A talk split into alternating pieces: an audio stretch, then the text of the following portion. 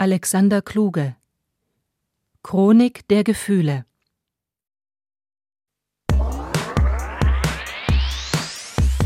Radio stations playing retro sounds. TV programs just fooling around. Believe in progress as your father said. One step forward and two steps back. Komm gestern Morgen for you kids of the 60s Komm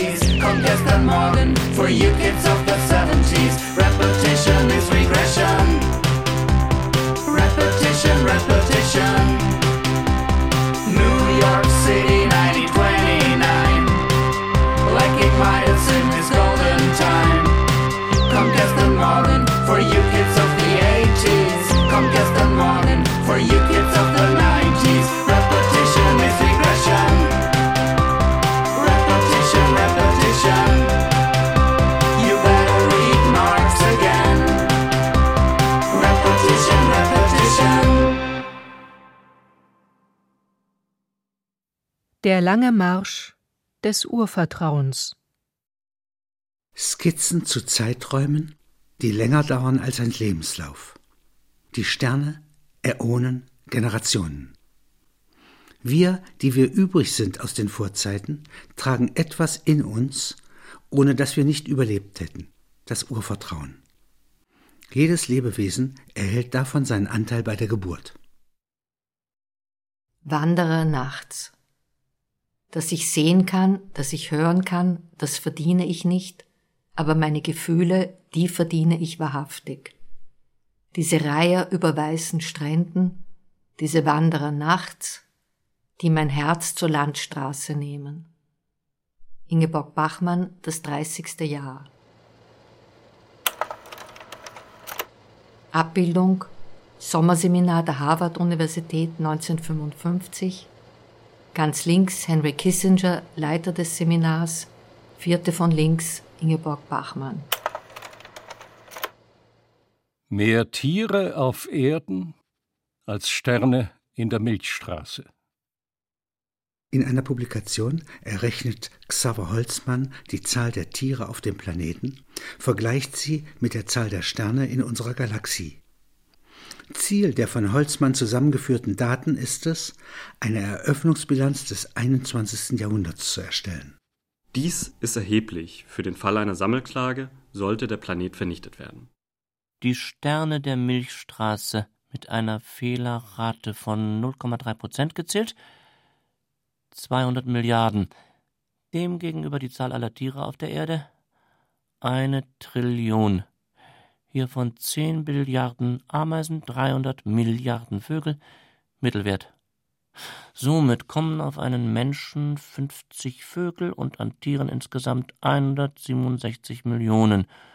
Es entfallen auf einen Elefanten 10.000 Menschen, auf einen Weißstorch 20.000, auf einen Löwen 100.000, auf einen Tiger eine Million, auf einen großen Panda 5 Millionen und auf das seltenste wildlebende Tier es gibt nur noch ein Exemplar dieser Papageienart, den Spixadder. Sechs Milliarden Menschen. Für Sammelklagen interessant sind die Heimtiere. Heimtiere 106 Millionen Katzen ohne Streunende, 94 Millionen Hunde ohne Streunende. Es treten die Nutztiere hinzu. Nutztiere 3 Billionen Bienen, 20 Milliarden andere Tiere, 13 Milliarden Hühner, 1,3 Milliarden Rinder, eine Milliarde Schafe, 935 Millionen Schweine, 699 Millionen Ziegen, 209 Millionen Gänse, 246,4 Millionen Truthühner, 162,3 Millionen Hausbüffel, 60,9 Millionen Pferde, 19 Millionen Kamele, 2,9 Millionen Farmkrokodile.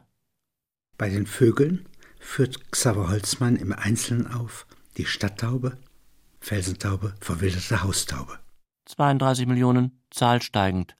Blutschnabelweber 1,5 Milliarden, Feldlerche 320 Millionen, Rauchschwalbe 15 Millionen, Silbermöwe 2,3 Millionen, Knut 1,3 Millionen, Stabil, Gelbfußflamingo 50.000, Europäischer Kranich 250.000, Riesenseeadler 7.500, Rotstich-Kakadu 3.000, sinkend, Humboldt-Pinguin 20.000, Kaiserpinguin 350.000 stabil. Auf einen Menschen kommen, errechnet Xaver Holzmann, Auf einen Menschen kommen 500 Bäume, 6833 Kubikmeter erneuerbares Süßwasser, das Leben auf Erden wiegt 1850 Milliarden Tonnen. Davon sind 99 Prozent pflanzlicher Natur. Die Biomasse des Menschen beträgt 0,1 Milliarden Tonnen. In den offenen Ozeanen wachsen jährlich 41,5 Milliarden Tonnen hinzu, auf den Kontinenten 117,5 Milliarden Tonnen. In der Stadt Brüssel wiegen die Einwohner 7,16 Prozent des Lebendgewichts. Das heißt des Gewichts der Stadt unter Abzug nicht lebender Steine, Metalle und sonstiger städtischer Materie. Die Regenwürmer 0,97 Prozent, die Hunde 0,12 Prozent, übrige Tiere 0,61 Prozent. Das Böse wiegt 61 Prozent, das Gute 26 Prozent. Der Rest ist Schwund. Abbildung Gewicht des Mount Everest 300 Milliarden Tonnen. Abbildung Das Gewicht der Wassermassen des Lago Maggiore 37 Milliarden Tonnen. Abbildung Komposition von Theodor W. Adorno vom 27.03.1939. Es geht um eine Vertonung des Kinderliedes Alle Vögel sind schon da in der Musiksprache Adornos, die sich an Schönberg und Alban Berg anlehnt. Im Text geht es um ein Wortspiel, dass ein Kind die Süßigkeiten, les bonbons, lieber hat als die Vernunft, la raison. Die Hinrichtung eines Elefanten. Ich, der jeden Vierteldollar ehrt, aus Odessa und seit zwei Jahren in New York, habe das Glück, dem großen Edwin S. Porter als Rechercheur und Kabelträger zu dienen. Ingenieur Porter ist als Regisseur Angestellter der Edison Filmproduktionsgesellschaft. Ich bin als Voraustrupp schon seit 4 Uhr früh vor Ort. Die Vergnügungsstätten von Coney Island, Ort unseres Filmaufnahmetermins, liegen im Schlaf. Die Sonne wird von See her erwartet. Das Untier, das aussah wie andere Elefanten auch, hatte keine Tücke im Blick des rundlichen Auges, stand in seinem Zelt, Stroh unter den Füßen, wartete auf die Vollstreckung. Die Wärter, davon ging ich aus, mochten das Tier nicht, da es drei ihrer Kollegen umgebracht hatte. Sie versorgten es, wie der Dienstplan es vorschrieb. So zermalmte das Tier in seinem Maul Rüben und Heu. Seine Untaten hatte es wohl vergessen oder gar nicht als Schuld wahrgenommen. Vertrauensvoll blickte es in den Morgen. Zwei Stunden später wurde die Kamera herangetragen. Die Wärter führten das delinquente Tier auf einen freien Vorplatz, auf dem Seile einen Abstand zwischen Tier und Zuschauer legten. Am linken Vorderfuß und am rechten Hinterfuß wurden elektrische Kabel angebracht. Elefanten sind Passgänger. Es genügt, je eines der Glieder einer Seite zu lähmen, um beide Glieder unbeweglich zu machen. Wir sind bereit, rief Regisseur Porter. Er hatte die Kamera konstruiert, die auch als Filmvorführgerät patentiert ist. Die Crew besaß noch nicht das Raffinement des Jahres 1904, das den Höhepunkt der Edison-Unternehmen markiert. Es waren deshalb keine Lichtquellen im Rücken des Elefanten postiert, die die Kontur des zitternden Tieres gegen den Horizont abgegrenzt hätten. Noch allerdings zitterte der Elefant nicht, stand ruhig da. Die Zuschauer wurden veranlasst, Tickets zu lösen. Man wartete mit der Hinrichtung auf dem elektrischen Stuhl in Coney Island, bis mehr Publikum mit den Vorortszügen angekommen wäre. Gegen elf Uhr zündeten die Wärter die Elektroden. Der Gigant bäumte sich auf. Ich hatte den Eindruck, dass sich die Muskeln spannten. An den Fesseln der Elefantenfüße Qualm. Dann stürzte der Riesenleib aus Eiweiß auf die linke Seite. Ein Haufen Elend. Die Wärter und die Filmoperateure waren unmittelbar nach diesem Sturz entsetzt, schienen aufgeregt. Porter sagte, das wird sensationell, die Filmbüchsen mit den Negativen wurden beschriftet, Name der Firma, Datum, Titel, Electrocuting of an Elephant. Die Wärter, die gewohnt waren, das Tier zu füttern, es abzuspritzen, die Exkremente zu entsorgen, durch den Tod der drei Kollegen in ihrer Stimmung irritiert, auch wenn sie auf deren Plätzen nachrückten, waren verschwunden. Eine Kritik an dem Verfahren hatten sie nicht geäußert. Auch ich äußerte mich nicht. Die 35 mm Aufnahmen von der Vollstreckung der Todesstrafe an dem Afrikaner sorgten für eine ungewohnte Zuschauerfrequenz. Noch im folgenden Jahr sahen zahllose Kinobesucher die wenigen Minuten des Filmstreifens, vermutlich empfanden sie die Bilder als Beweis, dass sie selbst noch lebten. Ich habe mir den Film inzwischen 14 Mal angeschaut. Ich kann sagen, man sieht sehr wenig. Nach etwa eineinviertel Minuten kann man im Grau die Dampfwolke ausmachen als die Füße des Tieres brennen, anschließend den eindrucksvollen Sturz. An eine Hinrichtung auf dem elektrischen Stuhl erinnert mich die Szene nicht. Die ganze Wirkung des Streifens beruht auf dem Titel, der Vorankündigung. Wir haben später die Hinrichtung des Mörders von Präsident McKinley gedreht und die Zuschauerzahlen des Elefantenfilms übertroffen. Die Aufnahme war gestellt, der mit Gas hingerichtete, ein Statist. Der für mich aufregendste Moment wurde nicht gefilmt. Wie der Elefant sich von den Wärtern ruhig auf den Vorplatz führen lässt, er, der sich losreißen und jedes Hindernis hätte niedertrampeln können. Abbildung Der lange Marsch des Urvertrauens. Urvertrauen ist die Mitgift eines jeden Lebewesens, von Menschen bewusst empfindbar das den positiven Schub zu neuen Taten, gut oder böse, über die Generationen, ja über die Gesamtentwicklung des blauen Planeten umfasst.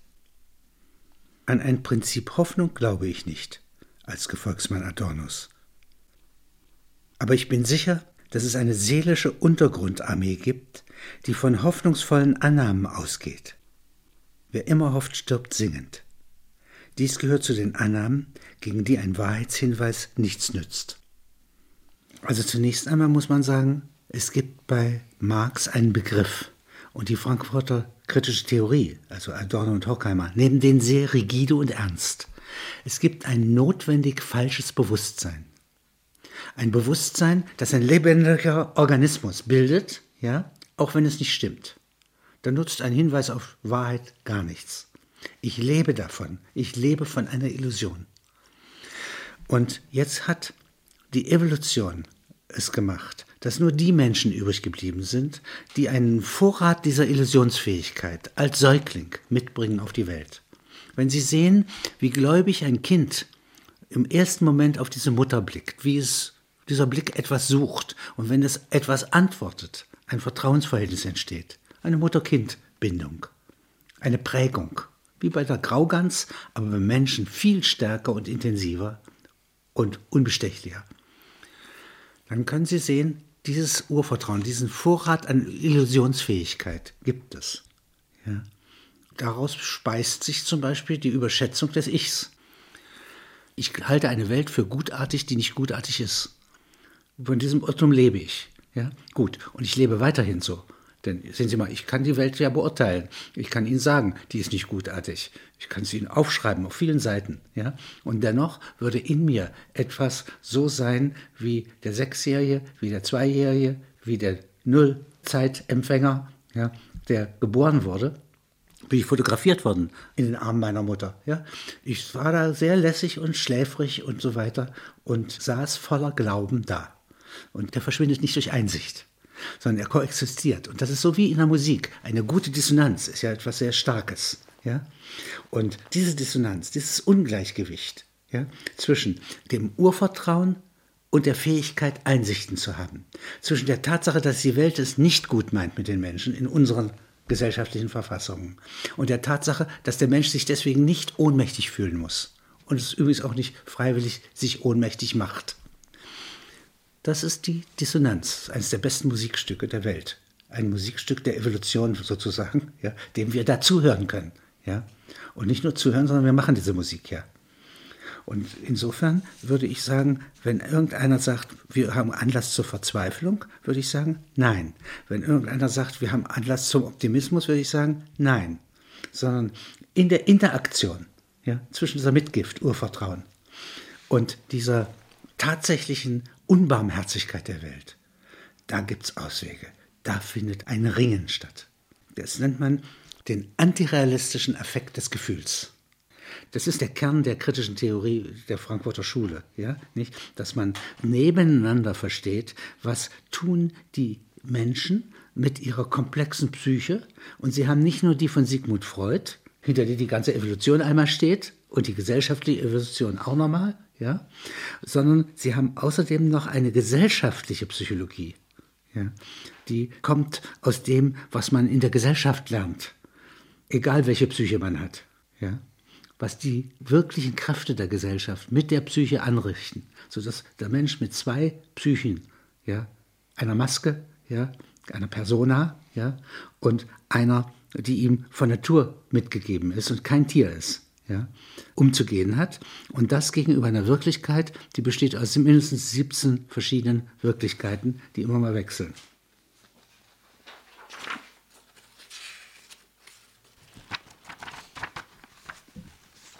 Zwanzig Milliarden Jahre vor Christus. Aus der Äonenchronik des Mönchs Andrei Bitow. 20 Milliarden Jahre vor Christus ein mit Energie geladener Urozean, in der Energie koexistieren Materie und Antimaterie. Elf Milliarden Jahre vor Christus, starke Abkühlung, Übergang von einem undurchsichtigen zu einem transparenten Universum. 14 Milliarden Jahre vor Christus bis 4,9 Milliarden Jahre vor Christus, kosmischer Prozess, in dem sich das Sonnensystem bildet vier Milliarden Jahre vor Christus. In Guyana bildet sich ein ältestes Gestein, bestehend aus Eisensilikat und Magnesium. 3,8 Milliarden Jahre vor Christus. Die Temperatur der Erdoberfläche sinkt unter den Siedepunkt des Wassers. Sintflutartig kondensieren die Wassermassen und bilden den ersten Ozean. Der bedeckt fast die gesamte Erdoberfläche. Unbelebtes Leben. 3,3 Milliarden Jahre vor Christus. Die Umlaufbahn des Mondes stabilisiert sich. Drei Milliarden Jahre vor Christus. Chronist Andrei Bitow bemängelt bei Bearbeitung dieser Chronik die Bezeichnung vor Christus. Auf dieses Datum bezieht sich keines der Ereignisse, die Kosmos und Erde so früh begründen. Drei Milliarden Jahre Entstehung eines einheitlichen Kontinents, umgeben von einem riesigen Ozean, älteste Diamanten, Kocken in den Ozeanen bilden kugelförmige Haufen, Akaryonten. 680 Millionen Jahre, erste Medusen. Im Kambrium hat der Tag 21 Stunden, das Jahr 420 Tage. 380 Millionen Jahre, Blattpflanzen, der Komoren Quastenflosser. 300 Millionen Jahre. Pangea, die ersten Wälder. Heute im Besitz arabischer Scheichs. 245 Millionen Jahre. Eoraptus, sieben Zentimeter großes saurierartiges Reptil. Erste planetarische Naturkatastrophe. 98 Prozent der Artenvielfalt vernichtet. 200 Millionen Jahre. Das Thetismeer in Grönland wachsen Palmen, in Alaska Nadelbäume. Körpergröße unserer Vorfahren zwischen 5 und 20 Zentimeter. 90 Millionen Jahre. Madagaskar trennt sich von Ostafrika, vereinigt sich mit Indien, trifft nach Nordosten. 15 Millionen Jahre. Antarktis wird von Südafrika abgetrennt.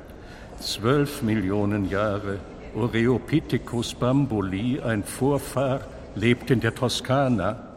Ich muss, schreibt der Mönch Bitow, bei Bearbeitung dieser Chronik einem Irrtum entgegenwirken, dem viele meiner Kollegen folgen. Es scheint in einer zeitlich gestaffelten Chronik so, als verschwenden die vergangenen Zeiten in der Gegenwart. Die neuen Zeiten folgen jedoch nicht einmal kausal auf die alten, sondern sie sind vernetzt. Woher ich das weiß, aus ältesten Texten. So besteht der erwähnte Urozean seit 20 Milliarden Jahren fort. Was macht er? Wenn man bei einem solchen Riesenwesen von Machen sprechen kann? Wo unser Universum diesen Ozean berührt, entsteht Materie, in jedem Moment neu. Würde sich das Universum, die Sternenwelten, die wir sehen, einen Moment von diesen Wassern, dem Urozean, lösen, wären wir ein Nichts, weil wir in jedem Moment neu entstehen. Dies ist dem Kirchenvater Diodorus zufolge für uns Chronisten die Erlaubnis, von den fehlerhaften Zeitangaben im Alten Testament abzuweichen, weil die Auferstehung nicht in der Zukunft liegt, sondern zu einem jeglichen Zeitpunkt, und zwar nicht in der Gestalt des Herrn Jesus Christus, die Äonen und das, was wir für Materie halten, neu erzeugt. Die Materie ist immer einen Augenblick da und einen Augenblick nicht da. Unsere griechisch-orthodoxe Kirche kennt kein Ausschlussverfahren. Es ist auf dem Weg von Byzanz nach Russland verloren gegangen. Andernfalls wäre ich als Heide im Mönchsgewand nicht mehr im Amte. Ich bin nämlich keineswegs bereit, die wunderbaren Paradoxa, die meine Chronik zeigt, die Mitgift, Diodorus sagt, wie angeschwemmtes Gut an den Küstenlinien unseres Wissens, das von gescheiterten Schiffen erzählt, auf die Willkür eines Einzelnen zurückzuführen. Ich würde mich vor allen Kontaktpartnern im Internet blamiert fühlen. Es sind jedoch im Text der Natur genügend Wunder versteckt. Ich nenne nur die Tatsache, dass das Universum, und jetzt meine ich nicht bloß unseren Kahn, sondern alle Universen, die aus dem Urozean hervorgehen, zum Zeitpunkt Null Verhältnisse voraussah, die sich erst nach zehn Milliarden Jahren entwickelten. Wie konnte es so früh das Passende vorgesehen haben, wenn es nicht über sämtliche Zeiten hinweg, von Anfang bis Ende, vernetzt war? Ich erwähne die Energieniveaus von Kohlenstoff, Beryllium und Helium. Weil sie aufeinander passen, sind wir Chronisten lebendig. Ich habe 40 phylogenetisch verschiedene Insektenarten gezählt, deren Vorfahren auf der Erdkugel niemals miteinander in Kontakt gewesen sein können und die das gleiche Steuerungsgen für den Aufbau des Auges besitzen. Fernlenkung? Durch wen? Wenn nicht durch die Tiere selbst. Ich nenne dies das Erinnerungsvermögen innerhalb der Chronik. Es macht alle Zeiten neu. 2,4 Millionen Jahre, Ende des postvulkanischen Winters, der älteste uns bekannte Mensch, von kleiner Gestalt, Gehirnvolumen 700 Milliliter mit geraden Oberschenkelknochen. 700.000 Jahre, Homo loquens oder Atlanthropus in Algerien, wahrscheinlich der erste Mensch, der eine grob artikulierte Sprache sprach. Zehn Konsonanten und drei vokalähnliche Laute. 100.000 Jahre. Leichter Treibhauseffekt. Zwergelefanten sterben. 7683 Jahre. Der älteste Baum, dessen Jahresringe gemessen wurden. 3000 Jahre. Papyruspapier aus dem dreieckigen Stängel der Papyruspflanze. Der Stängel wird in Streifen geschnitten, in Wasser eingeweicht, zu einer klebrigen Masse verarbeitet, kreuzweise aufgeschichtet und durch Hämmern zu einer Schreibfolie geformt. 753 vor Christus Gründung Roms, Legende. 643 vor Christus geschliffene optische Linsen in Kleinasien. 531 vor Christus erste Automaten entwickelt, eins nach Christus. Gallien hat 25 Millionen Einwohner, drei nach Christus. Erste Weltgeschichte in 14 Bänden.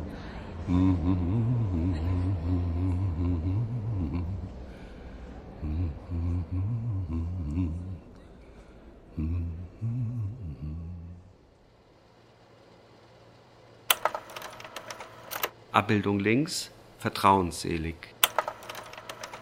Abbildung rechts ein Vorfahr. Er vermag vieles. Erstens Beute machen. Zweitens sich ein schattiges Versteck suchen. Drittens seinen Jungen einigermaßen luschig aufziehen. Viertens sie in Sicherheit bringen, sich selbst in Sicherheit bringen. Fünftens Rangkämpfe durchführen. Nachkommen besiegter Männchen totbeißen aus Sicherheitsgründen. Sechstens aufmerksames Studium dass keine Feinde in der Nähe sind, genügend Zeichen, dass Geräusche, Gerüche, Farben, Vibrationen etwa so sind wie an anderen Abenden. Einschlafen. Er schläft ein, weil er weiß, dass er sicher aufwachen wird.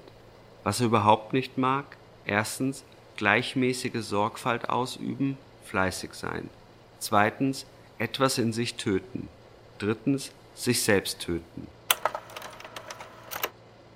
Abbildung Milchstraße. Galina Starowojtowa. Den zerschossenen Körper konnten auch die erfahrenen Leichenflicker des Pathologischen Instituts der Universität St. Petersburg nicht hübsch zurechtmachen. Sie hüllten die Reste in ein sackartiges Behältnis und setzten oben den Hals an. Das restaurierte, bleiche Gesicht. Die grässliche Kopfwunde verschwand unter einer Kapuze, ähnlich der eines Mönchs. So hergerichtet wurde die prominente Politikerin ins Ethnologische Institut der Völker Russlands transportiert und dort aufgebahrt. Zu ihrer Verabschiedung war die Prominenz aus allen Himmelsrichtungen des Landes erschienen. Ihre Eltern? Der Vater Ingenieur. Rüstungsindustrie. 1940 von Leningrad nach Tscheljabinsk.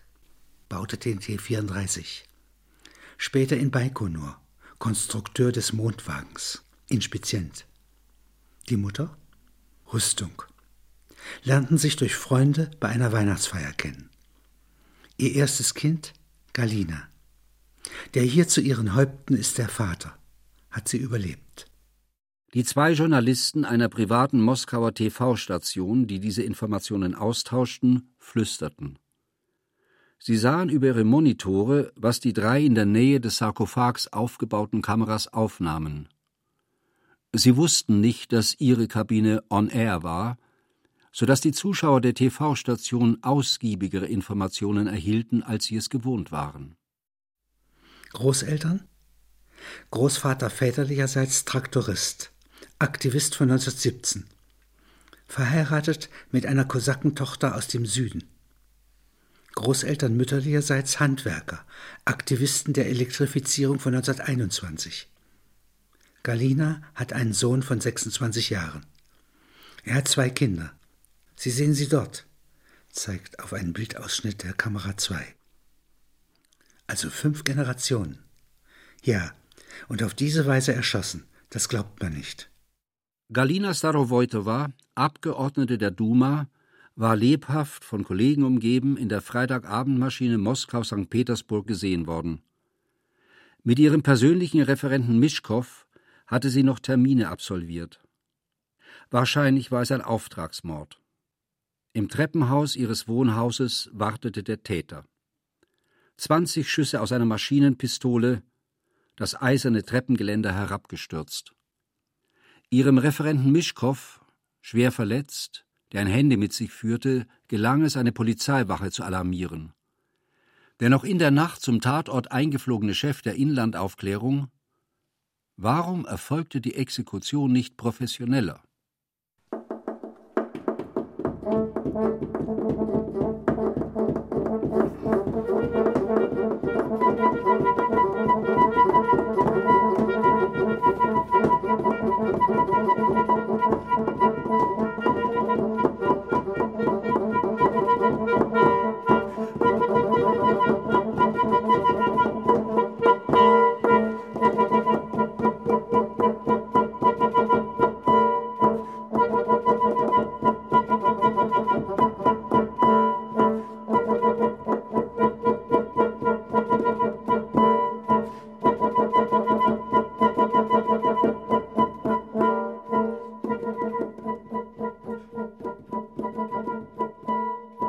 Ein letztes Zeichen internationalistischer Solidarität. Eine französische Telegraphistin und ein deutscher Telegrafenbeamter einer niederen Stufe, Trotzki zählte ihn noch unter die Arbeiter, die einander persönlich nie kennenlernten, überboten sich bei der Übermittlung des Textes der deutschen Kriegserklärung an Frankreich. Solidarisch verstümmelten sie den Text in der Hoffnung, wenigstens dadurch zur Kriegsverhinderung beizutragen. Sie taten das nicht, indem sie den Text fälschten, sondern indem sie den Irrtümern der Chiffrier- und Dechiffriermaschinen vollen Lauf ließen. In Wirklichkeit war das ja nicht Sabotage, ja, wie ich da beschreibe, sondern war der Irrsinn der Dechiffrierung, ja, und der Chiffrierung. Damit können Sie ja ganze Weltalter durcheinander bringen. Und das geht jetzt an den Botschafter und normalerweise würde ein Botschafter diese Nachricht seiner Regierung jetzt überbringen. Ja? Wenn man das hier überbringt an die Franzosen, verstehen die Bahnhof. Die fühlen sich nicht mal veräppelt, sondern sie verstehen es gar nicht erst. Und das finde ich interessant, dass diese natürliche, anarchisch, spontan vorkommende Dada-Wirkung ja, in der Welt wirklich vorkommt. Und zwar bei einem so wichtigen Ereignis wie der Kriegserklärung. Und das Bedauern, das ich dann habe, ist, dass trotzdem der Krieg ausbricht. Ja? Denn eigentlich, wenn es um Sprache ginge, nach Habermas, ja, dann müsste das eigentlich den Kriegsausbruch verhindern oder sabotieren. Das Telegramm 193 vom Reichskanzleramt an den deutschen Botschafter von Schön in Paris gerichtet, wurde 1918 in Zürich durch die Gruppe Dada publiziert. Es handelt sich jedoch um keinen Kunsttext, sondern um einen Akt des passiven Widerstands, begangen durch internationalistisch gestimmte Täter, die die Fehler der Geheimhaltungsmaschinerie einen Moment lang nicht korrigierten und hatte nach Ankunft folgenden Wortlaut. Berlin, den 3. August 1914. Deutsche Erwährungen hatten Brennerei, KEL, italienischer Botschafter, Stopp. Wir würden Grenze strengstens respektiert und avisiert Juli strikt befolgen, Stopp. Dagegen trotz körperlich zehn ihnen Zone Französisch aneinander schon. Elena bei Alt, Mü, Ansehen, Erol und Hypothek, Gebirgestraße, Übereinkunft, IU, Gessen, Ante, Howard, Ultramontan und angesichts noch auf relativ Gebiet Stopp. Französische Flieger, der Belgien-Gebiet Traité begründet kurz zu warten, wurde bei Versuch, Bassora bei Wesel zu zerstören, Stopp. Schon gestern herab MP, Stopp. Mehrere andere französische KTS, Novoje Vremja, sind gestern über Eifelgebiet Zuzug frei festgestellt. Stopp. Auch diese müssen Belgien Gebiet Renoir begründet haben. Stopp. Gestern warf französischer Flieger Bombe auf Bahn bei Karlsruhe und Nürnberg. Stopp. Frankreich hat Krieg so nach Saragossa Kriegszustand versetzt. Stopp. Bitte Abrücklung Acker heute Nachmittag 6 Uhr dortiger Regierung mitteilen. Stopp ihre Pässe fordern und nach Übergabe der Geschäfte an amerikanischen Botschafter abreisen. Stopp. Bethmann Hollweg. Der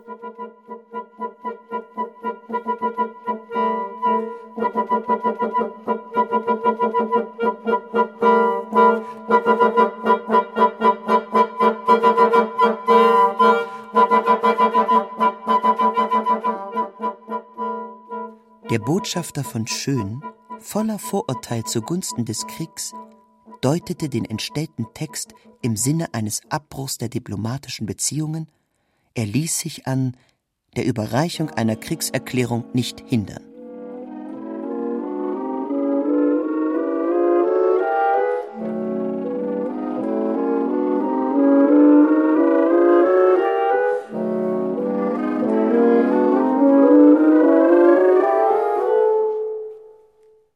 Der Kaiser meines Vertrauens. Der römische Kaiser Julianus, den die Christen später Apostata, den Abtrünnigen nannten, war der letzte, der den Heidengöttern vertraute. In seinen Dekreten hat er bestimmt, dass die christlichen Gemeinden für jeden Schaden, den sie angerichtet hatten, jede Zerstörung eines geweihten Tempels Schadensersatz zu leisten hätten. Der Kaiser, mit seinem Spitzbart bei den Legionen beliebt, führte das römische Heer gegen den König der Parther.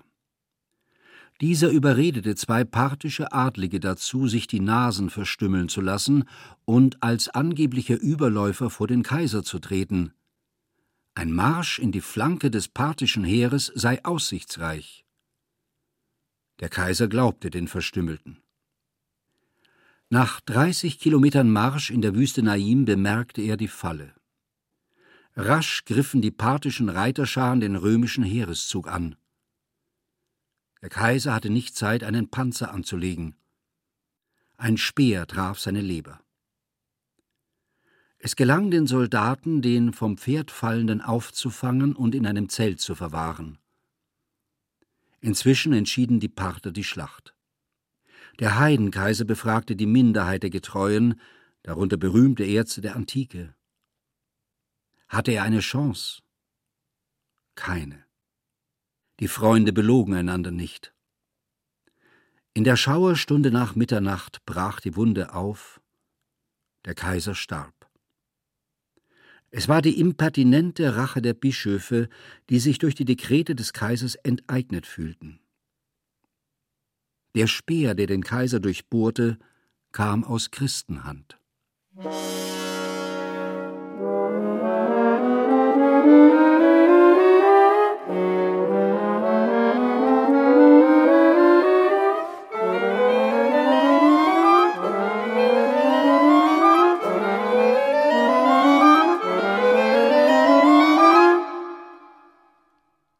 Eine Waffe, die vergessen wurde. Die einzige Form wirksamer Abrüstung heißt vergessen. In einer Kelleranlage bei Antwerpen fand der Konkursverwalter, der das Vermögen eines zahlungsunfähig gewordenen Elektronikkonzerns, früher eine Reederei, abwickelte, eine Partie veralteter Giftgaskampfgeschosse. Der Buchwert war auf 21 Millionen Dollar angesetzt. Es handelte sich um Unikate.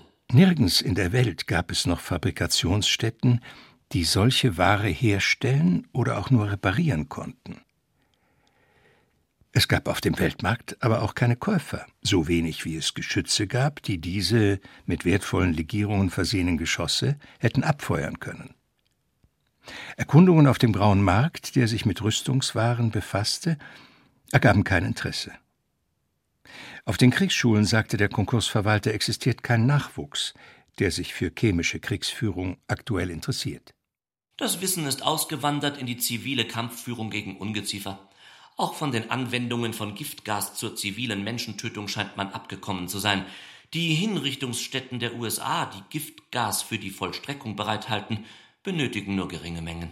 Auch hier fehlt es für die praktische Anwendung an Ingenieurswissen. Das war 1936 noch anders, ergänzte ein 86-jähriger Waffenhändler. Der Unternehmer, bei dem ich lernte, hat noch eine Partie nach Nordafrika verkauft. Hochwertige Kampfstoffe von 1916 wurden seit 1929 ersetzt durch schnell produzierbare, rasch wirkende Nervengasstoffe.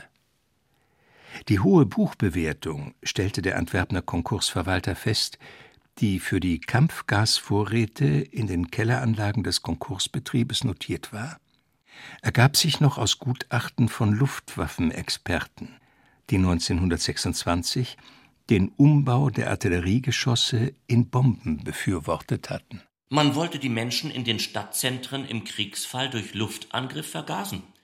Als problematisch erwies sich, das wenig lenkbare chemische Aerosol in Bodennähe zu halten, ein Waffenvorrat, der dem Vergessen anheimfiel.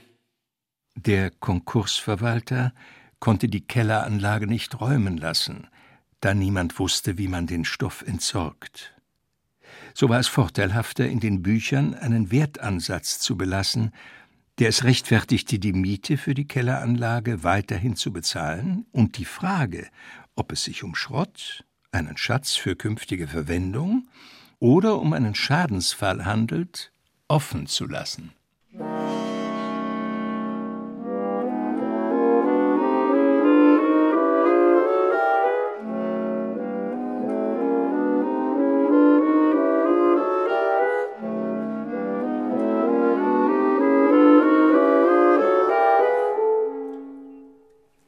Die fünfte Art des Vergessens. Es fing damit an, dass er Namen vergaß. Er konnte nicht wiedergeben, was im letzten Jahr geschehen war. War überhaupt etwas Nennenswertes, Merkenswertes geschehen? Frühmorgens war er gewöhnlich wie elektrisiert. In der Nacht hatte er vergessen. Er fuhr 67 Kilometer Landstraße und das Erlebnis bestand darin, Unfälle zu vermeiden. Es galt der Moment. Er empfand etwas, wenn er sich intensiv oder umwegreich oder geschickt oder sonst wie funktionstüchtig oder heftig bewegte. Er hatte sich untersuchen lassen der Arzt teilte ihm mit, dass keine der organischen Ursachen für Gedächtnisverlust nachzuweisen sei. Ein Psychoanalytiker, den er befragte, versicherte ihm, dass bei aller Kenntnis der menschlichen Seele keines der Beispiele für sein Vergessen auf Verdrängung beruhe. Die Erinnerung kehrte zudem auch in unregelmäßigen Abständen wieder der dritte Ministerpräsident Frankreichs nach Edgar Faure und Mendes Francis Guy. Wochenlang sah er das Gesicht dieses Mannes vor sich, konnte aber den Namen nicht erinnern. Niemand fragte ihn danach. Insofern war es für das Geschäft gleichgültig, ob er sich erinnerte. Er brauchte die Information für sein Selbstgefühl, Ihn irritierte, dass diese Spur zeitweise nicht mehr zum Lärm der Assoziationen zählte. Sie müssen das so sehen, dass viele Ihrer Erinnerungen unter einem Haufen von Schrott liegen, unter Trümmern vergraben. Und das ist nicht krankhaft? Es ist nicht irreversibel? Es beruht auf Überlagerung. Sie können solche Interferenz auch bei elektrischem Strom erzeugen. Es beunruhigt mich, weil es meinen Handlungsspielraum eingrenzt. Plötzlich, am Telefon, weiß ich nicht, was ich sagen wollte. Es ist die fünfte Art des Vergessens. Die Informationen werden einander zu ähnlich. Sie bilden Haufen. Nicht einmal das.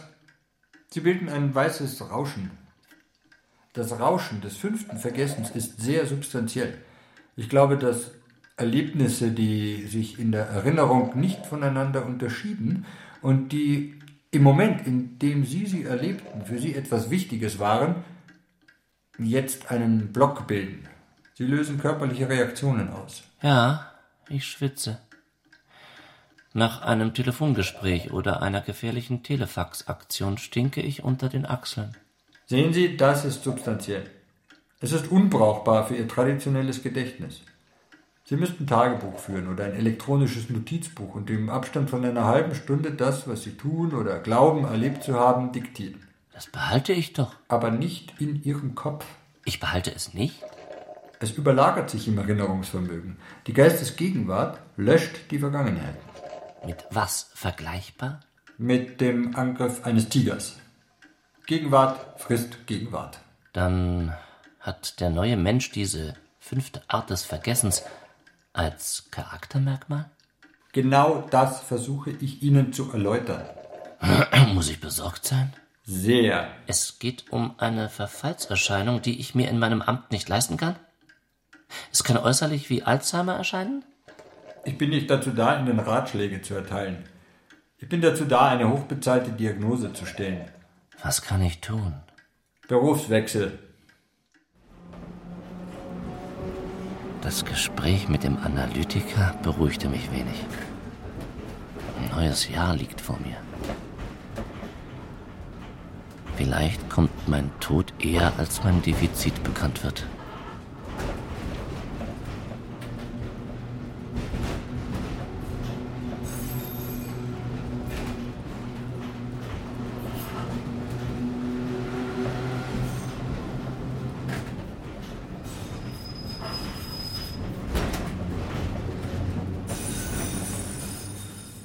Heiner Müller und das Projekt Quellwasser.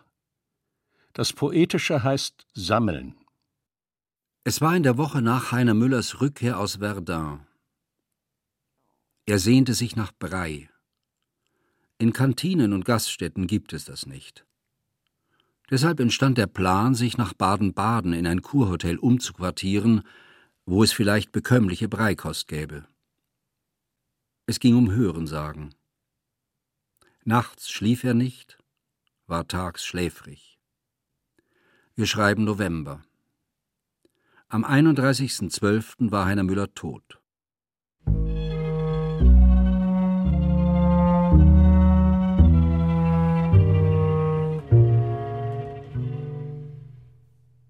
In einer der langen Wartezeiten, die der Dichter in der generösen Hotelhalle verbrachte, trat ein Mann auf ihn zu, dessen Name Müller aus der akademischen Warteschleife der neuen Bundesländer zu kennen glaubte.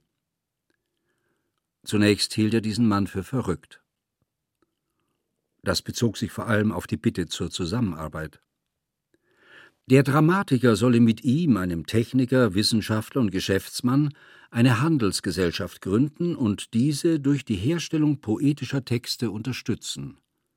Den Gewinn, schlug der Gesprächspartner vor, sollten sie teilen.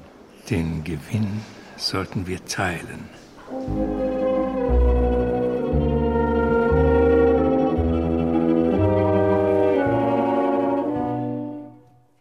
In Baden-Baden halte er sich auf, berichtete der Mann, weil hier in unterirdischen Zisternen noch Wasser aus dem vorigen Jahrhundert aufbewahrt werde. Wasser, wie es Dostojewski bei seinen Besuchen noch benutzt hat. Die Qualität sei jedoch enttäuschend, kaum anders als heute. Ganz andere Geheimnisse enthielten die verschütteten Kanalsysteme des Irak, die ein Dr. Inkha Grapp erforscht und katalogisiert hätte. Zu erwähnen seien auch die Tiefwasserschläuche zwischen Spitzbergen und Grönland, unsichtbar im Meer verborgen, aber versehen mit Wasserqualitäten von großer Dichte. Eine Singularität sei H2O 20. Eine Singularität ist H2O 20. Er habe das aus Unterlagen der Akademie der Wissenschaften der UdSSR, aber auch aus solchen der Labors des Wirtschaftsamtes im Reichssicherheitshauptamt RSHA ermittelt. Im Übrigen seien die Berichte von der Staatssicherheit archiviert worden. Zu dem Bestand gehöre das vollständige Verzeichnis aller unterirdischen Gewässer Böhmens und Mährens mit besonderer Dokumentierung ihrer Qualitäten, Fließrichtung, Schwingung, ja der verschiedenartigen Heiligkeit des Wassers, insgesamt 620 Seiten. Die Bewertungsskala bewege sich zwischen 1 bis 12. Ob Müller ihm folge? Der nickt. Er musste ohnehin warten. Gewässer mit Bewertungszahl 12, fährt der Geschäftsmann fort, können als unbezahlbar gelten. Gewässer mit Bewertungszahl 12 können als unbezahlbar gelten. Sie entstehen auf dem Planeten aufgrund gewisser Schichtungen des Gesteins nur in drei oder fünf Fällen, zum Beispiel im Pamir, von dort aber schwer abzutransportieren, da solches Wasser sich durch den Transport verändert. Nun stellte sich der Mann vor, gab Müller seine Visitenkarte. Er hieß Professor Dr. F. Wilde. In dem provisorischen Zustand zum Tode hin, in dem sich der Dramatiker befand, sind die persönlichen Verteidigungsmittel eines Menschen gegenüber der Willenskraft Dritter nicht besonders stark. Es gab nichts, was der Dramatiker sich nicht anhörte, was er nicht geschehen ließ. Ja, dieser Mann der unerschütterlichen Ruhe verfügte in seinem Kern, von dem er sich nährte, wenn die physische Nahrung ausbleibt, so tritt auf kurze Zeit die metaphysische an ihre Stelle, über einen Rest von Vorstellungskraft. Geschäftsmann war er nie gewesen, er strebt es auch für die kurze Restzeit nicht an. Es erwies sich aber, dass der aus seinem Amt vertriebene Forscher der früheren DDR weitgehend unbefugt, unter höchster Geheimhaltung, ein Staatsgeheimnis hütete.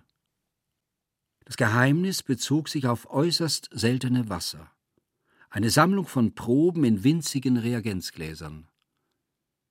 Eine einzelne Abteilung des untergegangenen Staatswesens hatte diesen Schatz angesammelt. Professor Dr. F. Wilde, der zu den Sammlern gehört hatte, hatte das herrenlose Gut an sich genommen.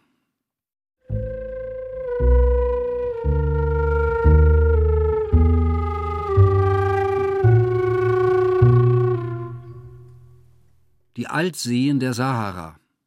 Es gibt zwölf solcher Seen mit einem Alter von 66 Millionen Jahren.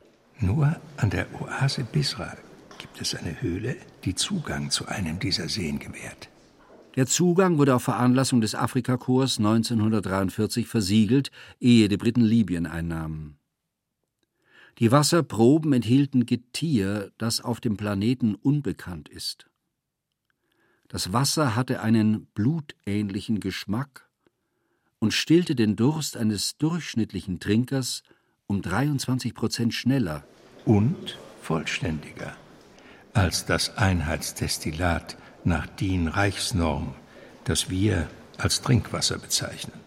Gelingt eine Hebung dieser Seen dadurch, dass eine Betonmasse unter dem Seegrund in 21 Kilometer Tiefe eingelassen wird, die den Seegrund gegen den mobilen Erdmantel abschirmt, den See andererseits in Bodennähe drückt, so wäre das Wasser förderbar. Mit diesem Wasservorrat ist eine Klimaänderung in Nordafrika möglich, die die Zustände zur Zeit des Tethysmeeres wiederherstellt. Ein Projekt der Achse, geplant für 1952. Von DDR-Wasserbauingenieuren 1972 nachrecherchiert. Vermutlich Absturzgrund des Hubschraubers des Politbüromitglieds Lamberts. Verschlusssache.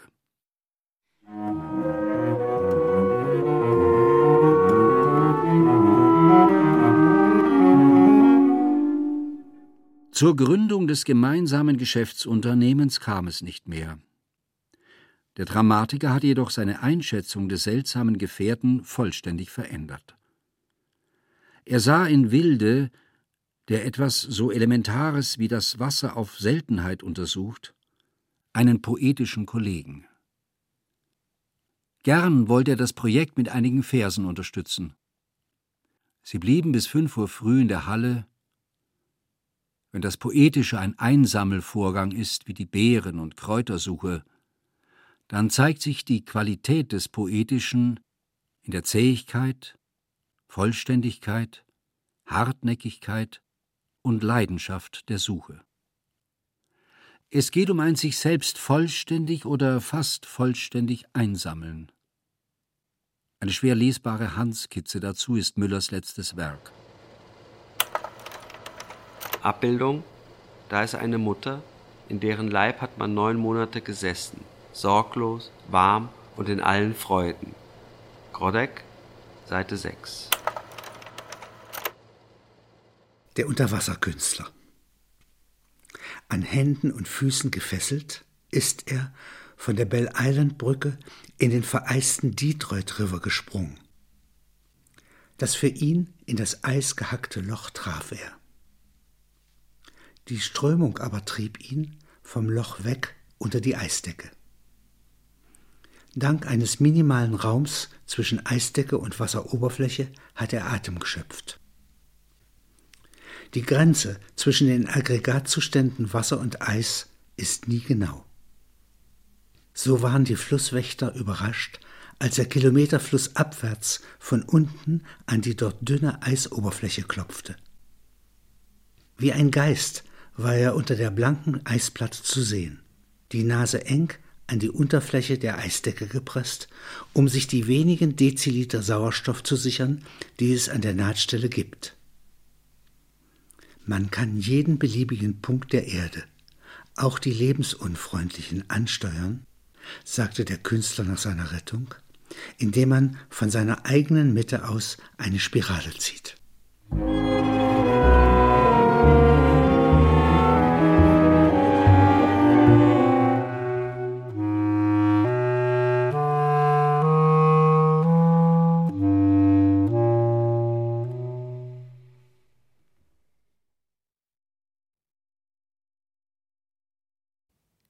Alexander Kluge. Chronik der Gefühle. Der lange Marsch des Urvertrauens. Mit Alexander Kluge, Wolfgang Hinze, Ilja Richter, Hans Zischler, Johannes Herschmann, Peter Fricke, Christian Friedel, Monika Manz, Christoph Englert, Elfriede Jelinek und Romuald Karmakar.